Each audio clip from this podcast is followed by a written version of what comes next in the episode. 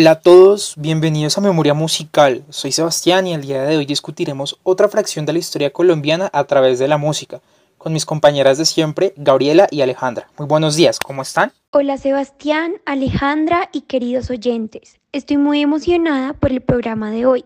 Desde ya les aseguro que van a disfrutar mucho la canción y el tema que vamos a tratar a partir de ella. Sin duda alguna, la reforma agraria de 1961, de la cual hablaremos a lo largo del programa, es un acontecimiento histórico muy particular, pues surge en un momento donde el país quiere restablecer el orden social y dejar atrás la tortuosa violencia que marcó los años 50, en especial a la población rural. Sí, ¿cómo olvidarlo? Cuando se produjo esta reforma a comienzos de los 60 en Colombia, recién empezaba el Frente Nacional, el primer gobierno de este pacto político entre liberales y conservadores.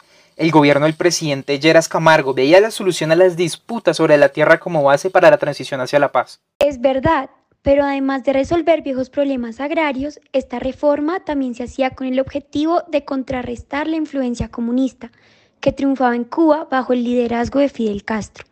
Se creía que democratizando la propiedad privada, los campesinos se alejarían de la actividad revolucionaria. En este contexto se expediría entonces la Ley 135 de 1961, Ley de Reforma Social Agraria que más adelante serviría de inspiración a Máximo Jiménez, el juglar vallenato que relata en sus canciones la lucha por la tierra y las injusticias vividas por los campesinos a causa de esta ley.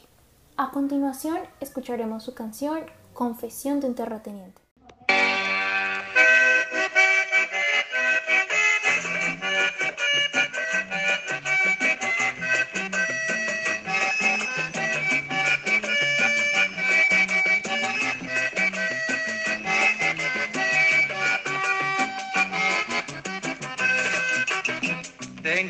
Cartera la riqueza colombiana y sobre mis manos llevo un mundo ensangrentado. Tengo en mis llaveres una fuerza bien armada con la cual defiendo todo lo que me he robado. Ya los campesinos me quieren quitar la tierra, cuatro mil hectáreas en herencia Dios me dio. Y en mi fabriquita unos 700 obreros quieren ser los dueños de lo que papi dejó. Para defender mi tradición y propiedad, redacté las leyes para que todos respeten.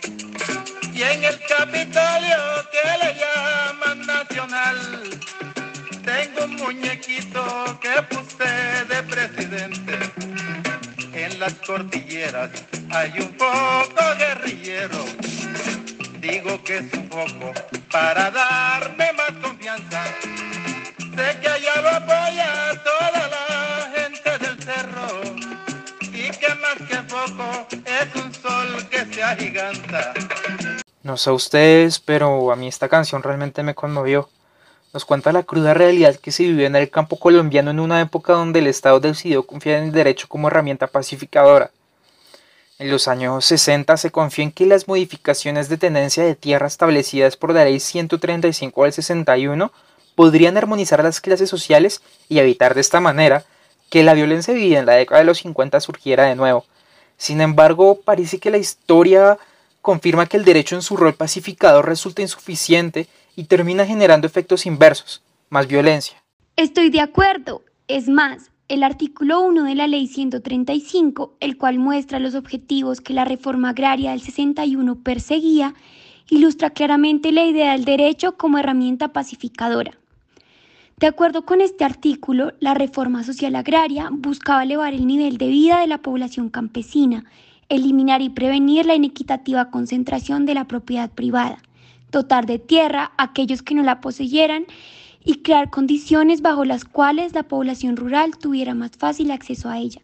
En pocas palabras, aumentar el número de propietarios rurales, pues de esta manera se evitaría o al menos se moderaría la lucha de clases y se garantizaría el orden social. Pero esos objetivos de cambio social no se cumplieron y la aplicación de esta ley no produjo mayores cambios. Los procedimientos legales establecidos por la Ley 135 para la redistribución de la tierra tendían a favorecer el mantenimiento de los derechos de los que ya poseían la propiedad, más no el acceso a ella de los que no la poseían aún. Por ejemplo, una de las formas que establece esta ley para redistribuir las tierras es a través de la expropiación. Sin embargo, los mecanismos legales que se previeron para esta medida eran extremadamente demorados, obstaculizando la adquisición de la propiedad privada. Exacto. Es por esto que en una parte de la canción de Máximo Jiménez, él dice que para defender tradición y propiedad, los terratenientes redactaron las leyes para que todos respeten. Pues debido a los mínimos cambios que generó la ley 135 en la tenencia de tierra, pareciese que así fuera. Concuerdo contigo, esta ley resultó insuficiente para resolver los conflictos de la tierra y lamentablemente terminó generando efectos inversos, más violencia. Sí, exacto. Varios grupos armados surgieron debido a la desigual repartición de la tierra, justificando el uso de la violencia y la lucha armada como el único método para poder transformar la sociedad, tal como lo podemos escuchar en este fragmento de la canción. En las cordilleras hay un poco guerrillero. Digo que es un poco para darme más confianza. Sé que allá lo apoya toda la gente del cerro que más que poco es un sol que se agiganta. Bueno, ya que hablamos un poco sobre la ley 135 del 61 y la canción de Máximo Jiménez, nos gustaría saber ustedes qué opinan. Desde este momento las líneas están abiertas para escucharlos.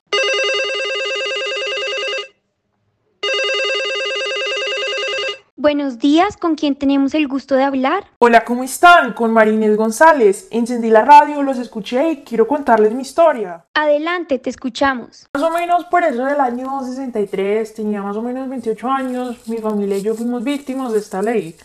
De la ley de la que ustedes hablaban, la 135. Vivíamos en Villahermosa, Tolima y trabajamos en la finca de Don Tulio plantando café.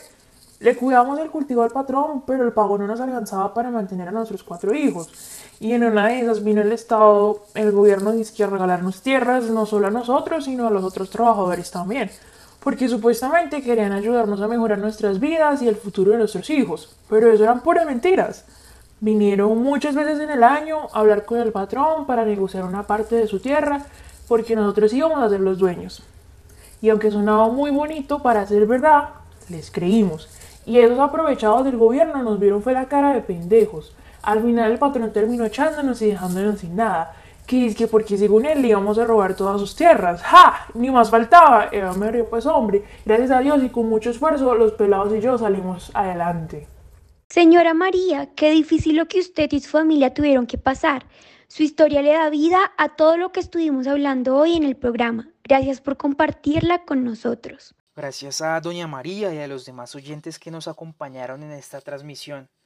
Para concluir, solo nos queda decir que la historia, una vez más, nos permite confirmar que el derecho en su intento por transformar la sociedad y alcanzar la paz se queda corto. No siendo más, nos despedimos y nos vemos en la próxima emisión. Esto es Memoria Musical, música e historia en un solo lugar.